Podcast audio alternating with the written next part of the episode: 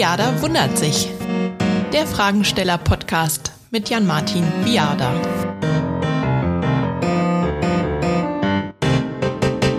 Herzlich willkommen zu einer neuen Folge von Viada wundert sich. Ein Fragensteller, ein Gast, ein aktuelles Thema. Der Fragensteller, das bin ich, Jan-Martin Viada. Das Thema heute ist Deal, das Projekt, mit der die Allianz der Wissenschaftsorganisationen in Deutschland neue Vertragsmodelle mit Zeitschriftenverlagen verhandelt.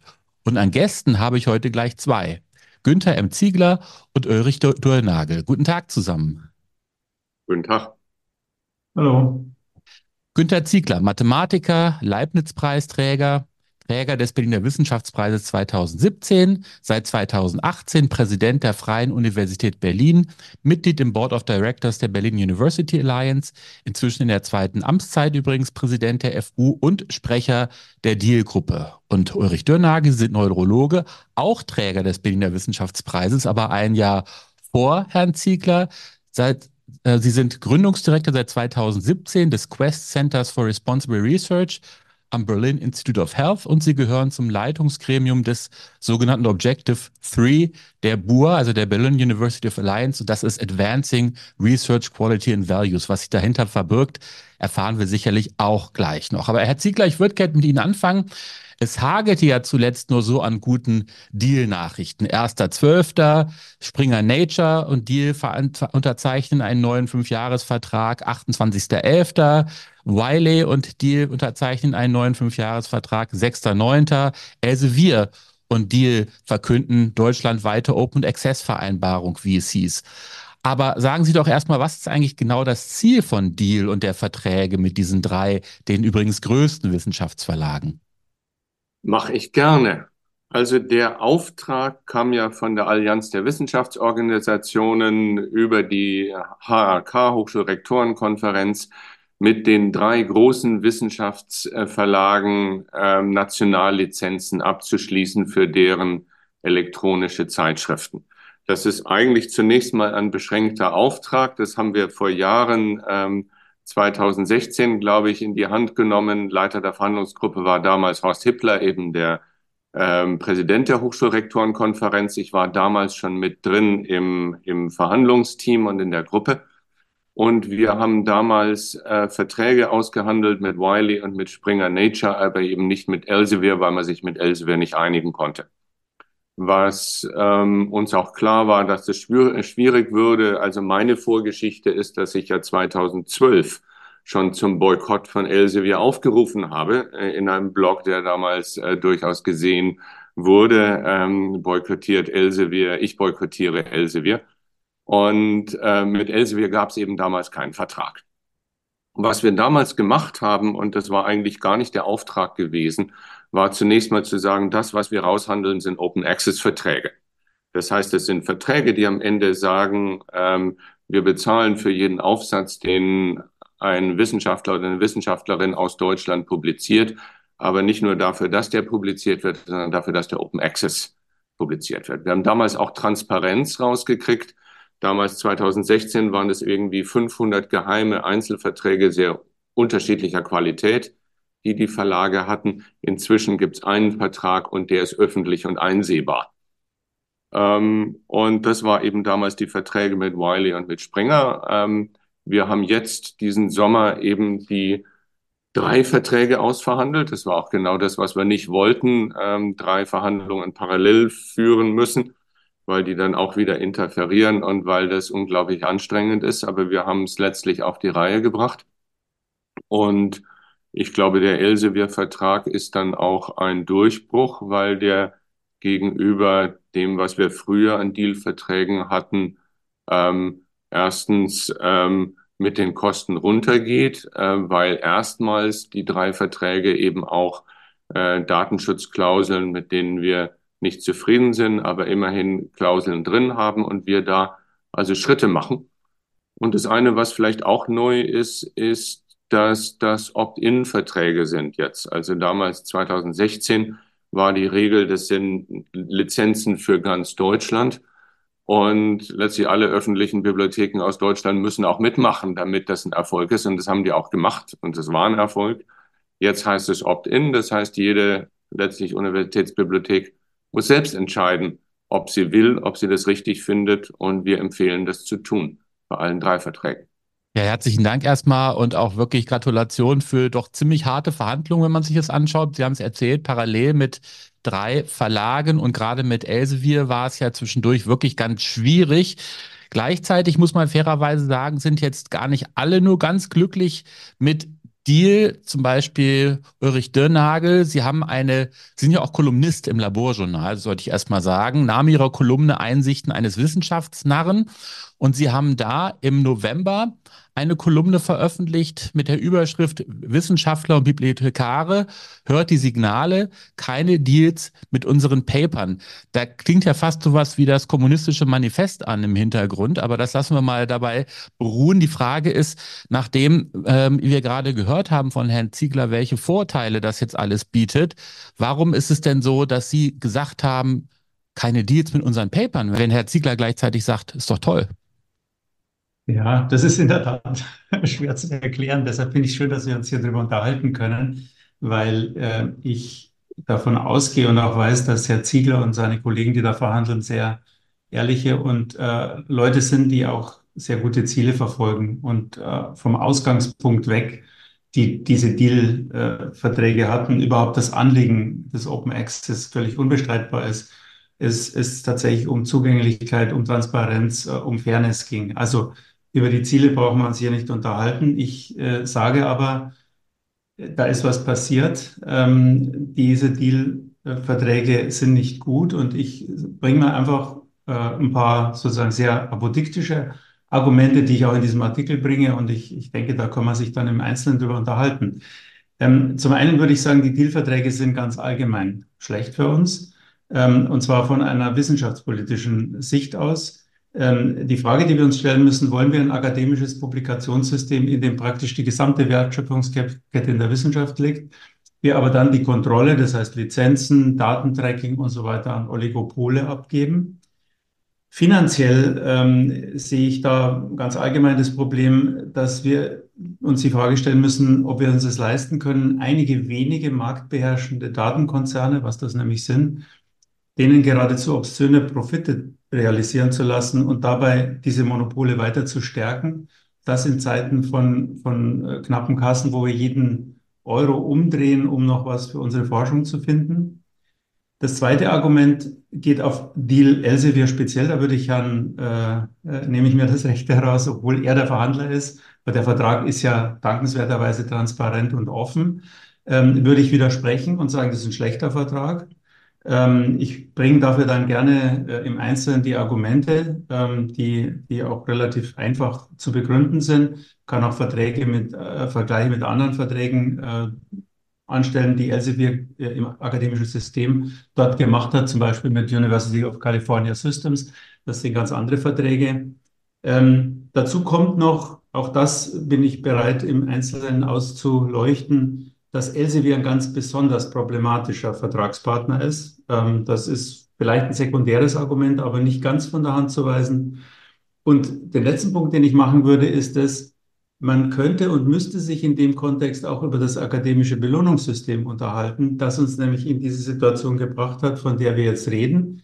Ähm, wenn wir 6000 Euro für ein Cell Paper zahlen, für dessen Publikation, und wir haben es ja selber geschrieben, wir haben die Forschung gemacht, wir haben es gereviewt und alles drum und dran, oder 4500 für einen Artikel in Nature Communications, dann hat das nichts mit der Abrechnung von Manuskriptverarbeitungsgebühren zu tun, sondern mit dem Einkauf von Journal Reputation für Wissenschaftlerkarrieren. Um es kurz zu sagen, ähm, die, diese For-Profit-Verlagsindustrie, auch da müsste man sich vielleicht nochmal unter, unterhalten, ob das das Einzige ist, was wir auf dem Sektor haben, lebt von unserer Reputationsökonomie. Mhm. Ich sagen würde, auf diesen drei Ebenen würde ich gerne äh, mich darüber streiten, ob dieses die richtige Richtung ist. Und der Dealvertrag mit Elsevier ist sozusagen jetzt quasi ein ähm, der Stein des Anstoßes, wenn man so will, aber es geht natürlich viel tiefer. Mhm. Ja, herzlichen Dank. Wir können das ja mal ein bisschen sortieren. Herr Ziegler, Sie haben gesagt, der Dealvertrag ist, wenn man so möchte, besonders gelungen, ja, transformativ haben Sie gesagt. Herr Dirner hat gesagt, der ist eigentlich, der schlägt dem Fass, äh, dem, dem Fass der Boden aus, so ungefähr. Muss eben auch ein, einfach mal schauen, womit man vergleicht und, und wo man eigentlich hin will. Ähm, Auf der einen Seite finde ich den Elsevier-Vertrag jetzt einen besonderen Erfolg, einfach auch, weil mit dem, womit wir ja auch angetreten sind, mit den Preisen runterzukommen, der Erfolg bei Elsevier der größte ist. Natürlich auch deswegen, weil Elsevier unendlich teuer war vor Jahren und wo wir eben ähm, man kann das jetzt unterschiedlich berechnen, aber eines war eben, dass Elsevier an Subskriptionsgebühren aus Deutschland äh, 2016 noch äh, 55 Millionen Euro pro Jahr verdient hat. Äh, und wir jetzt mit den geschätzten Zahlen eben da ein Drittel runter sind, weil 40 Prozent runter sind, 33 Millionen Euro. Also da haben die schon ordentlich, sind die runtergegangen ohne Inflationsausgleich und sie leisten ja jetzt mehr in dem Sinne, dass sie uns das ganze Portfolio eben dann zum Lesen geben und ähm, alles, was aus Deutschland publiziert wird, eben auch Open Access publiziert wird. Das ist ein, äh, ein Fortschritt. Und der Fortschritt ist dann bei Springer und bei, äh, bei Wiley ähm, kleiner, obwohl auch da die Preise runtergehen. Inflation geht, geht äh, hoch. Man kann das natürlich auch mit ganz anderen Sachen äh, vergleichen und kann sagen, natürlich können wir aus der Wissenschaft auch ähm, Diamond Open Access selber publizieren. Äh, ich bin Mathematiker. Ähm, äh, die Mathematiker setzen ihre Aufsätze alle selber mit Redaktionssystem LaTeX, was äh, ein Mathematiker geschrieben hat, oder Informatiker Donald Knuth, was der American Mathematical Society gehört und nichts kostet. Und eigentlich liefern wir Camera Ready. Das gilt auch für Bücher. Also auch mein Buch, was jetzt gerade in 15. Sprache erschienen ist, das Buch der Beweise habe ich Camera Ready immer abgeliefert beim, beim Verlag. Äh, und in der Tat, das hat mit Reputationsökonomie zu tun und mit verschiedenen anderen Sachen, warum die Leute dann am Ende eben bei Science und Cell Prints und, äh, und Nature veröffentlichen wollen äh, und das eben auch tun. Das tun auch so Leute wie Dirnagel und Brems in Zeiten, wo ich zum Elsevier-Boykott aufgerufen habe und der eigentlich lief. Äh, kann man ja auch einfach mal, mal festhalten. Also gibt's und gab's da offenbar Interesse bei, bei Elsevier äh, zu publizieren. Ein Argument, was ja auch drin war, war das mit dem Monopol für die drei großen äh, Wissenschaftsverlage, mit denen wir jetzt Dealverträge machen.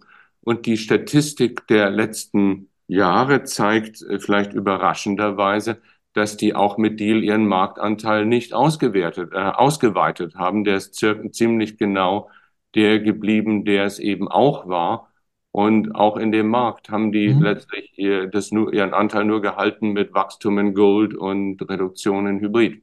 Mhm. Herzlichen Dank. Ich würde gerne noch mal ein bisschen die einzelnen Argumente vornehmen. Einerseits Argument Geld. Wird es durch Deal jetzt billiger oder teurer, wäre eine Frage. Zweite Frage, hilft Deal bei der Transformation der Wissenschaft? Das wäre die zweite Frage. Die dritte ist, wie ist denn das jetzt mit den kleinen, den mittleren Verlagen? Und dann als letztes, helfen wir so zu einem neuen Bewertungssystem in der Wissenschaft zu kommen? Ist das überhaupt das Ziel oder manifestiert sich eben dadurch das Bewertungssystem, wo eigentlich doch viele sagen, wir müssen ein Stück weit weiterkommen? Aber eins nach dem anderen. Fangen wir mit dem Geld an. Wir haben jetzt unterschiedliches gehört. Herr Dirnagel, warum, ja. warum wird es denn, jetzt, also wird's denn jetzt billiger oder teurer? Sie sagen, es wird teurer. Es wird natürlich teurer werden.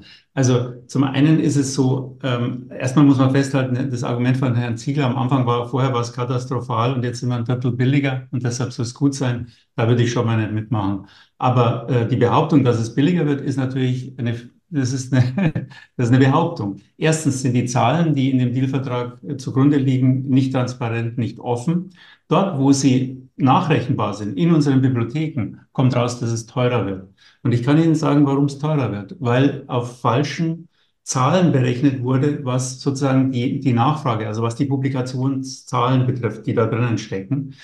Sie müssen sich vorstellen, wir haben einen Vertrag hier vorliegen, bei dem es keinen Deckel nach oben gibt. Das ist das eine der hat keinen Deckel nach oben und der wird nach oben durchknallen. Warum? Weil natürlich die Publikationszahlen nach oben gehen werden. Das ist da nicht einberechnet. Das nächste ist, da ist eine Steigerung von vier Prozent drinnen über fünf Jahre, was also schon mal totaler äh, Irrsinn ist. Das kriegen die einfach so. Also Ähm, das, dann ist noch eine Servicepauschale für die Max-Planck-Gesellschaft, für die Digital Library drinnen. Also das sind alles Dinge, wo unsere Bibliothekare, wenn sie das nachrechnen, sagen, das stimmt doch gar nicht. Die Zahlen liegen uns vor. Das wird teurer werden. Und insofern würde ich schon mal sagen, dieses äh, können wir abhaken. Das wird nicht billiger, ähm, sondern teurer. Okay. Herr Ziegler, können wir abhaken? Wird Nein. teurer, nicht billiger?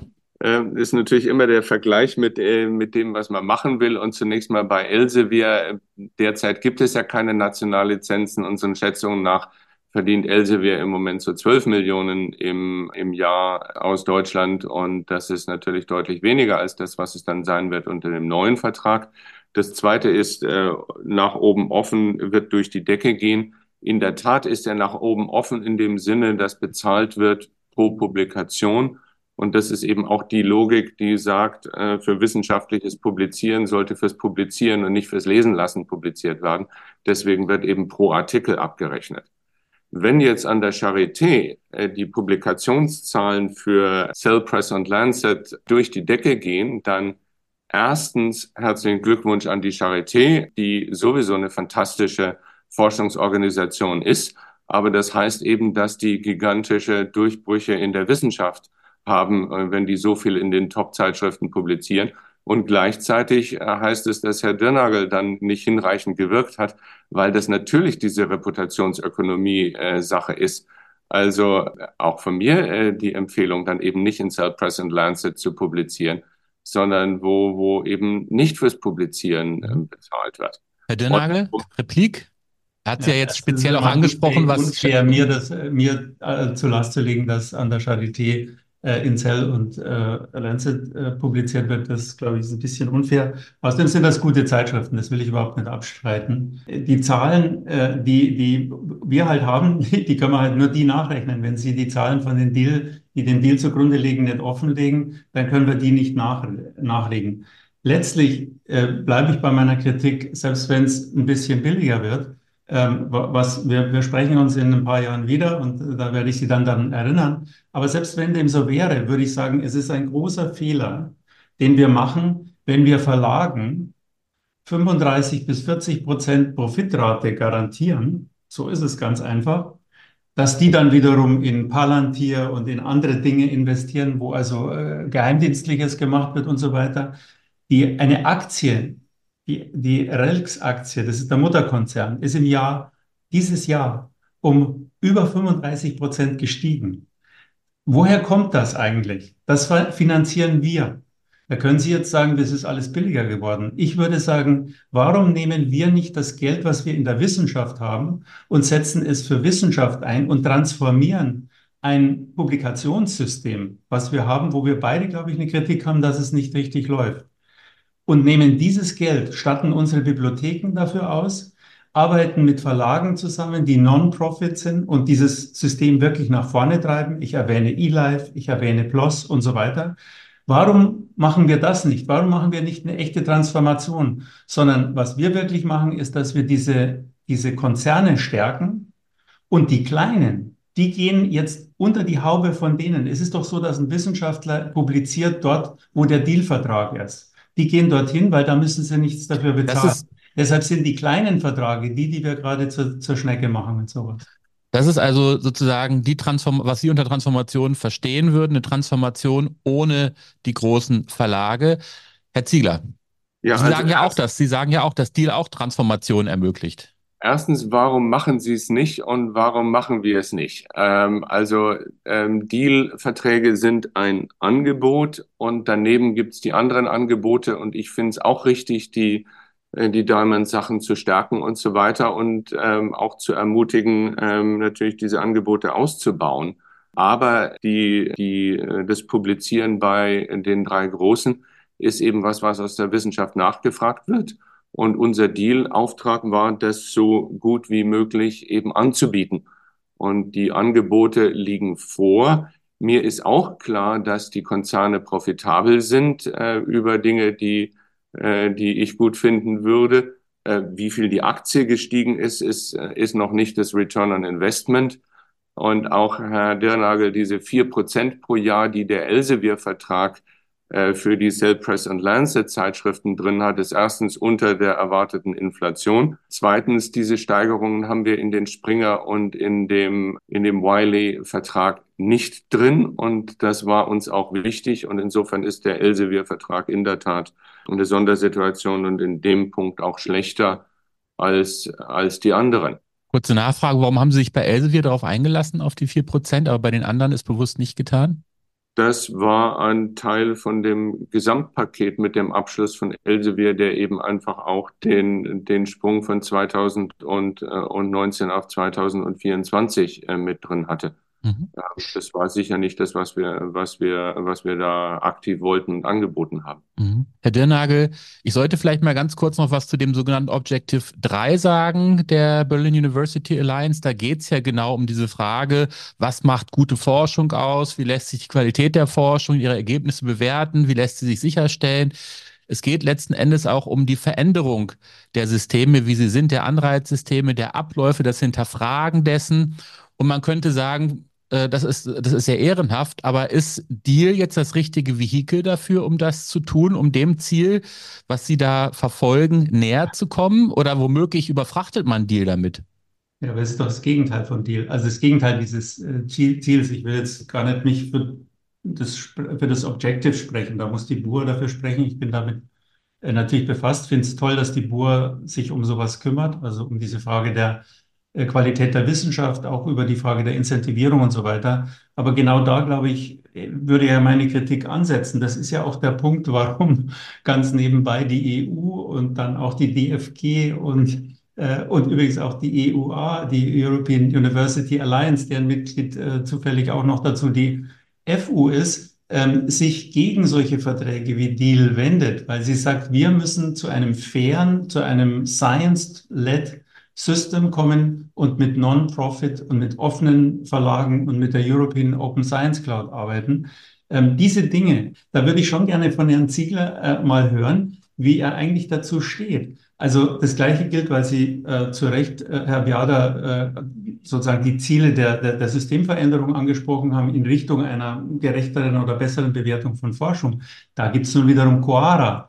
Äh, die Coalition on Advancing Research Assessment. Auch das etwas, was von der EU ausgegangen ist, wo die BUA, einer der ersten Unterzeichner, äh, fantastisch, einer der ersten Unterzeichner im deutschen System war, sicherlich auch der größte überhaupt.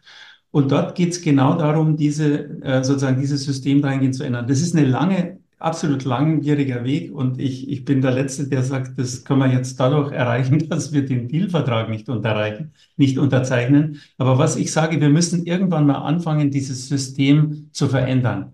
Und ich würde zweitens gerne von Herrn Ziegler hören, wieso er glaubt, dass das irgendeine Veränderung in diese Richtung bringt. Das schreibt doch genau das fort. Vielleicht ist es sogar, ich gebe es Ihnen und sage Ihnen, das ist ein bisschen besser als das, was es vorher war. Was ich gerade eben gesagt habe, glaube ich gar nicht. Aber selbst wenn ich Ihnen das geben würde, das ist doch der Schritt nicht in eine neue Richtung, sondern es geht immer weiter auf dieser Autobahn. Und die wollten wir, da wollten wir doch eigentlich rechts abbiegen, auch mit dem Objective 3 der BUR. Herr Ziegler, haben Sie bei Deal etwas verhandelt, was komplett gegen die Überzeugung von BUR, von EUA, von den unterzeichnenden Erklärungen von Coara und Co. verstößt. Und geht das dann? Ist, das, ist man da ein bisschen schizophren unterwegs? Ist ja dann der Vorwurf von Herrn Dirnagel, wenn man möchte. Ähm, ja, aber das ist dann vielleicht auch ein bisschen unterkomplex. Und auch wenn wir über Research Quality reden und so weiter, die Deal-Verträge sind, glaube ich, ein gigantischer Fortschritt, was Open Access angeht. Und da haben wir, haben wir in Deutschland einiges bewegt. Ähm, braucht man sich nur die, die Statistiken dazu anschauen.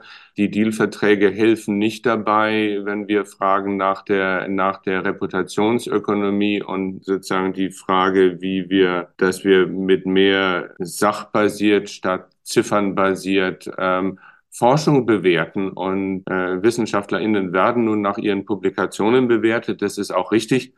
Das ist auch nicht das Einzige und das ist auch nicht das, was sozusagen am Anfang der Karriere äh, alleine das Kriterium sein darf.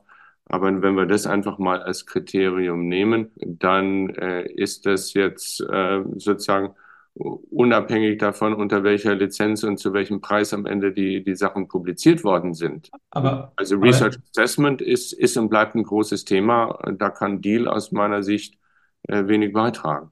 Aber eins haben Sie jetzt auch gerade noch gesagt, wo ich Ihnen widersprechen würde. Sie haben gesagt, diese, diese Verträge wie Deal haben uns weitergebracht beim Open Access. Auch hier würde ich jetzt einen Aspekt reinbringen, über den wir überhaupt noch nicht geredet haben, den ich aber für hoch relevant halte. Also die Verantwortung, die wir haben. Wir haben geredet über die Verantwortung, sozusagen im Hinterkopf hatte ich das zumindest, die wir dem Steuerzahler gegenüber haben, der uns dafür sehr auskömmlich äh, ausstattet, dass wir Forschung machen. Und ich habe gerade gesagt, wir geben dieses Geld ähm, in Großkonzerne, die damit 40 Prozent machen. Das war mein Argument vorher. Aber es gibt noch ein anderes ethisches Argument auf dem Kontext und in diesem Kontext und das hat was mit Open Access zu tun. Wir haben, wir haben ein neokoloniales System, was wir gerade errichtet haben mit den APCs, mit diesen Article äh, äh, Processing Charges. Das führt dazu, dass in Ländern, dass diese Länder, die sich, äh, die vorher, äh, wie soll ich sagen, noch publizieren konnten, äh, zwar keine Forschung, weil sie, weil sie da Ressourcenmangel haben, aber grundsätzlich hätten sie publizieren können. Diese haben jetzt APCs vor sich, die sie nicht bezahlen können. An manchen Stellen kriegen sie sozusagen almosenhaft äh, irgendwelche intransparenten äh, Reduktionen darauf. Aber sie haben den großen Vorteil, dass sie umsonst unsere Forschungsergebnisse lesen können. Das ist Neokolonialismus pur. Wir reden wenig über solche Dinge, weil wir, weil wir in unserer Komfortzone in Berlin oder, oder Zürich oder Boston sitzen und das für uns keine Fragen sind. Aber auch hier würde ich wiederum die BUA aufrufen, ähm, die sich durchaus auch so eine globale Verantwortung auf die Fahnen geschrieben hat. Und da würde ich sagen, nicht der Dealvertrag ist jetzt nicht das, das Böse schlechthin. Ich will nur sagen, mit solchen Verträgen, in denen die APCs dieser, dieser Machart festgeschrieben werden, und das können Sie nicht ableugnen, dass das damit getan wird, äh, schließen wir den größeren Teil der Menschheit vom wissenschaftlichen Publizieren aus. Herr Zumindest Ziegler, in diesem Journal. Herr Ziegler, hat er recht? Nein, ähm, und ich glaube, das ist auch so eine verkürzte Darstellung und man muss sich dann, müsste sich dann wirklich mal in Ruhe anschauen, was das eben einfach auch heißt für, für den globalen Süden ähm, und welche Art von Verträge da gelten und so weiter. Also zunächst mal ähm, alles, was aus Deutschland publiziert wird und der Steuerzahler finanziert hat, auch für die ganze Welt äh, lesbar zu machen, kann ja nur gut sein. Und ich weiß, die Überlegung aus den Anfangszeiten von Deal war eben einfach auch die, die sagte, ein Vertrag, der sagt, es wird pro Aufsatz publiziert, auch in solchen Top-Zeitschriften, müsste vom Schema her im Prinzip auch einer sein, der eben in einem Land des globalen Südens funktioniert wo die Wissenschaft natürlich auch ähm, äh, gar nicht den Umfang und die Leistung hat, um, um eine riesige Anzahl von, von Cell Papers zu, äh, zu produzieren. Und es zu dem Zeitpunkt, wo, wo sich das eben entwickelt, äh, vom Output eben auch das von der Forschungsfinanzierung sich entwickelt haben muss. Also ich mache jetzt keine Wissenschaftsökonomie für den globalen Süden, weil das wirklich vom Thema weit weg ist. Aber im Prinzip ist das, was wir hier in Deutschland da an Verträgen abschließen, durchaus was, was eben auch skalierbar ist für große und kleine äh, Länder. Und äh, ich weiß nicht, ob das da, da eine Vorbildwirkung hat und, und haben kann. Aber das ist kein Grund, jetzt die Verträge hier zu, zu kritisieren, die eben zunächst mal Zugang schaffen, und zwar Zugang von uns und von anderen zu den, zu den Publikationen. Machen wir vielleicht ein bisschen Wissenschaftsökonomie für Deutschland, ähm, die kleinen mittleren Verlage. Herr Ziegler, wo bleiben die? Also zunächst mal, die Statistiken zeigen, dass, äh, dass also auch die Großen ihren Anteil nicht ausgeweitet haben. Mit den kleinen und mittleren, auch mit denen muss man reden und mit denen wird geredet. Und das ist dann ein komplexeres Thema, auch weil die Art von ähm, rein elektronischen Publizieren natürlich auch wieder Infrastruktur braucht. Aber können Sie deren Sorgen nachvollziehen? Die hört man durchaus bei den kleinen und mittleren Verlagen. Können Sie die nachvollziehen, die Sorgen? Die kann, also nachvollziehen im Sinne von, dass man darüber reden muss und eben einfach auch sehen muss, welche Art von Transformationsverträge da möglich sind, auf den Weg gebracht werden, äh, durchaus. Und auch ich äh, werde da ge äh, Gespräche führen. Das ist nur nicht Auftrag, äh, Auftrag von Deal. Da gibt es eine extra Initiative, für die sich darum kümmert an der Stelle. Aber das ist etwas, was, sagen wir mal, in den ersten Jahren viel diskutiert worden ist. Wir haben gesprochen über das Bewertungssystem in der Wissenschaft, was sich verändert, worüber wir noch nicht so viel gesprochen haben, Herr Dirnagel. Auch das ist übrigens ein Punkt, den Sie in Ihrer Kolumne ansprechen, ist die Rolle von Daten. und von Data Analytics. Und Sie haben es kurz schon mal so ein bisschen anklingen lassen, äh, das äh, Geschäftsmodell von Rails, was zumindest äh, sozusagen dem Mutterkonzern von Elsevier vorgeworfen wird. Ähm, Elsevier selber bestreitet das, äh, dass das äh, einen größeren Wissenschaft wirtschaftlichen Aspekt auch im Rahmen von Deal ausmacht, sagt auch, bei Deal sind genug Vorkehrungen getroffen, dass nicht mit Daten Unlauteres geschehen kann. Aber Sie halten den Vorwurf aufrecht? Den halte ich absolut aufrecht. Ich würde sogar noch was draufsetzen auf den Vortrag. Da geht es also nicht nur ums Datentracking, sondern da geht es um die Lizenzen überhaupt. Äh, Elsevier macht mit den Autoren sogenannte CC by NC ND Lizenzen grundsätzlich. Das sind Exclusive Rights Lizenzen, bei denen wir als Autoren unsere Rechte an den Verlag übertragen. In, dem, in diesem Dealmodell, in dem wir jetzt sind. Das ist, das ist deren Geschäftsmodell. Wenn das, wenn das ein, offene, ein offener Zugang ist, dann heiße ich Otto.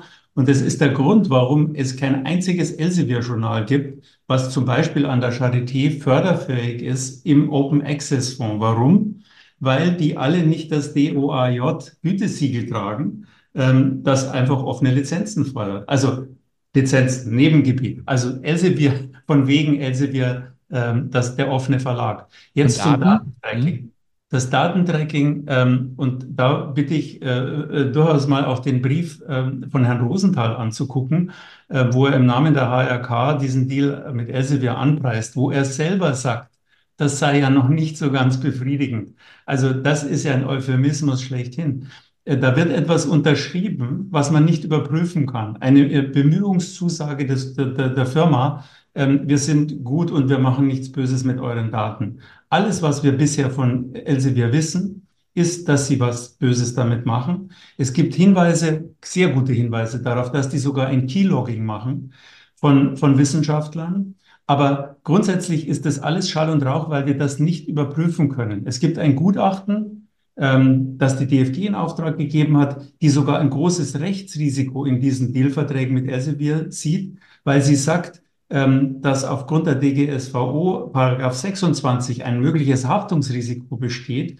Wenn dieses nämlich, wenn es zu solchen Verstößen kommt, dann sind die Universitäten dadurch, dass sie in diesem Vertrag sind, mitschuldig an diesen Verstößen.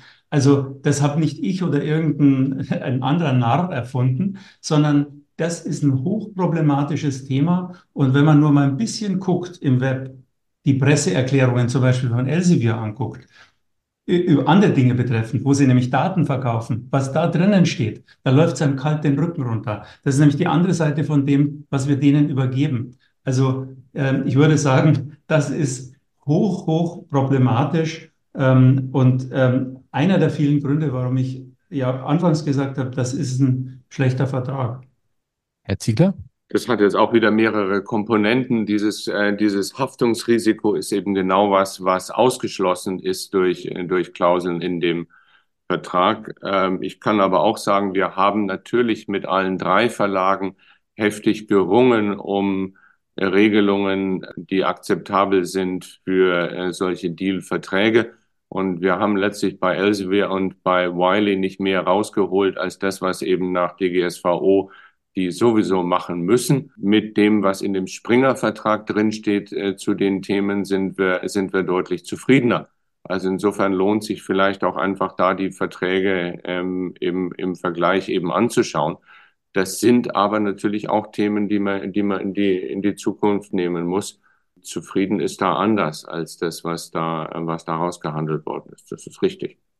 Das heißt, es ist tatsächlich so, Sie müssen einfach hoffen, dass Elsevier sich an der Stelle fair verhält? Also wir müssen natürlich sowieso davon ausgehen, dass sich Elsevier rechtskonform ver äh, verhält und äh, so moralische Kategorien wie ein Konzern ist böse ähm, helfen uns da sowieso nicht weiter. Ähm, wir schließen ja Verträge mit der Industrie ab, auch wenn wir Autos kaufen. Ähm, mir ist auch klar, dass äh, Verlage wie Elsevier oder Konzerne wie Elsevier profitabler sind als auch BMW und äh, Mercedes das in den, in den guten Jahren waren. Das ist auch klar. Aber die halten, die müssen sich an die Regeln halten.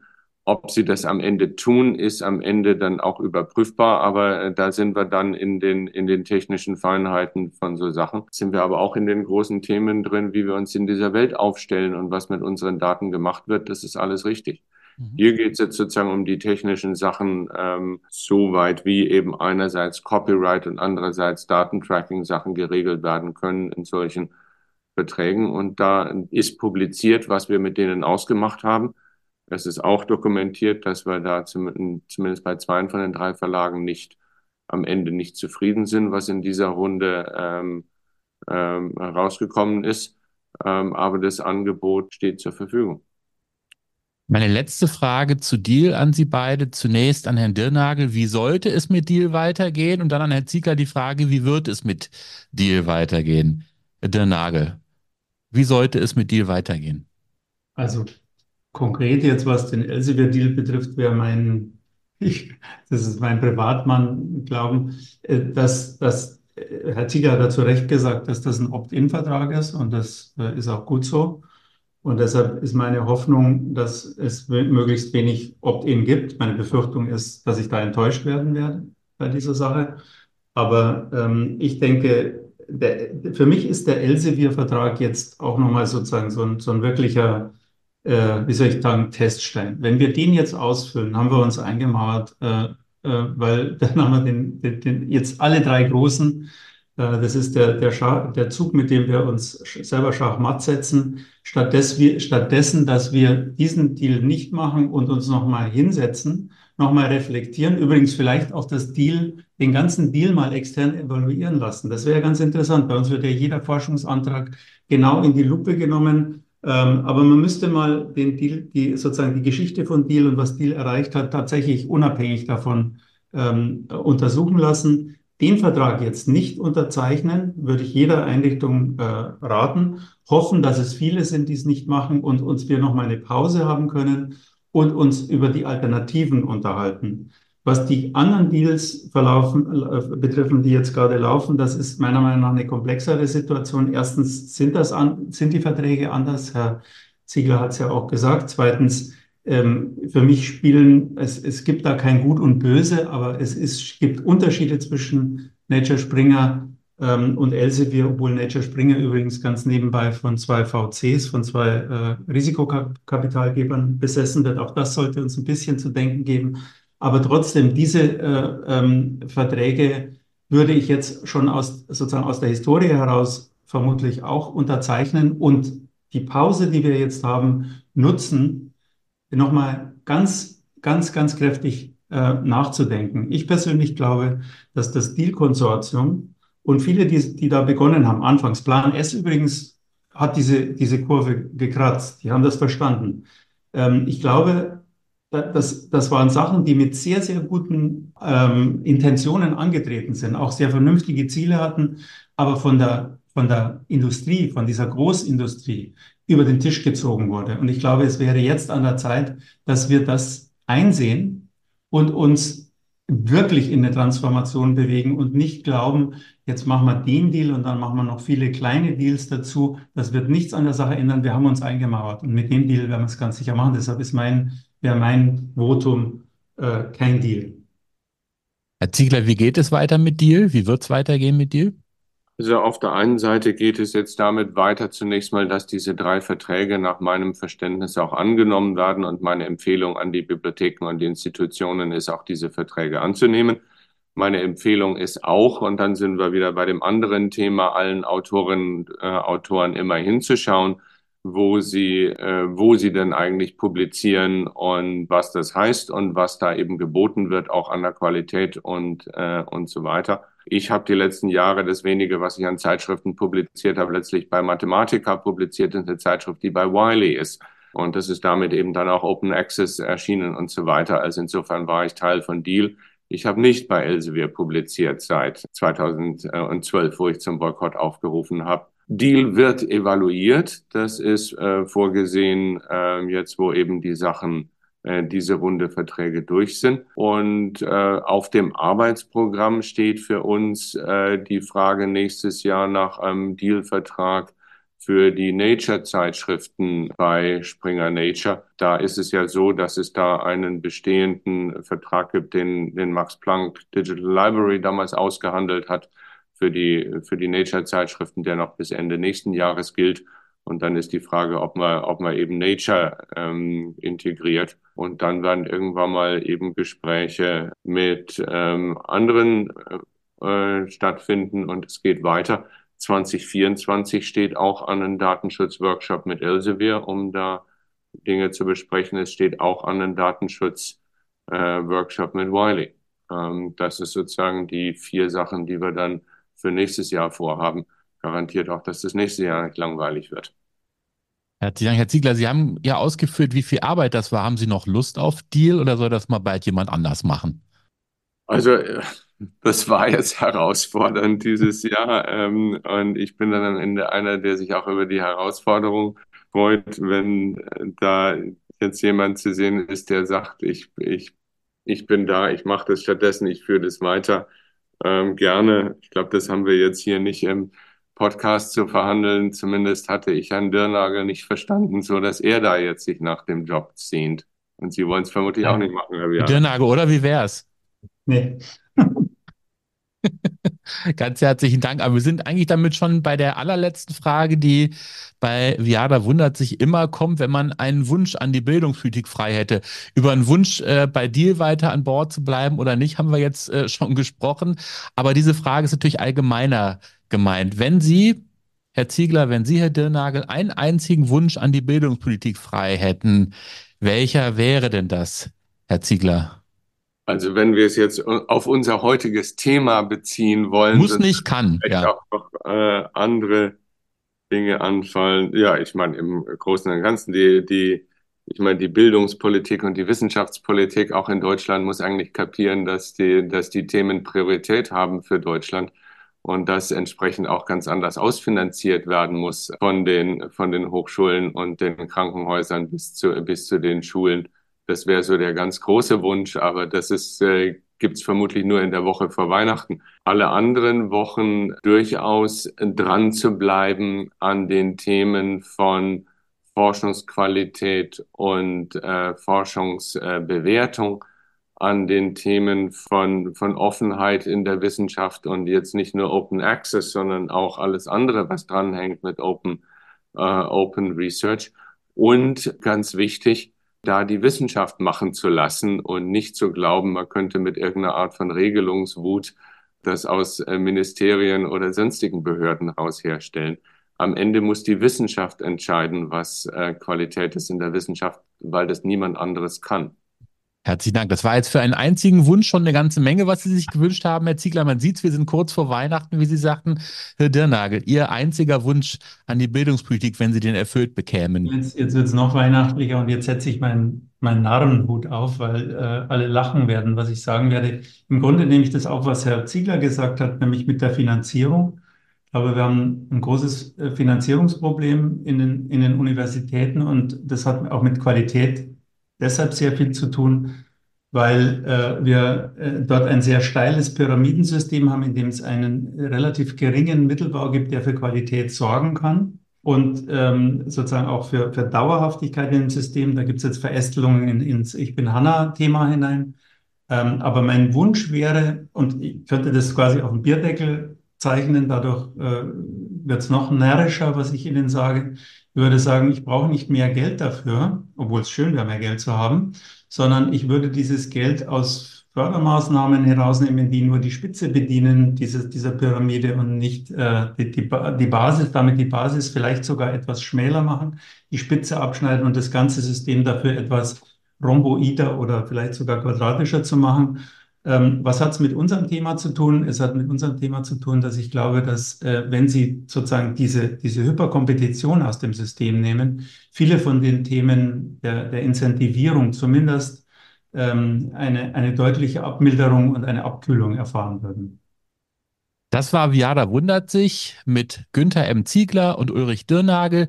Schön, dass Sie beide mit dabei waren. Ganz herzlichen Dank. Herzlichen Dank auch an alle, die zugehört haben. Es war eine vorweihnachtliche Folge. Insofern von Herzen frohe Weihnachten. Machen Sie es gut und bis zum nächsten Mal. Tschüss.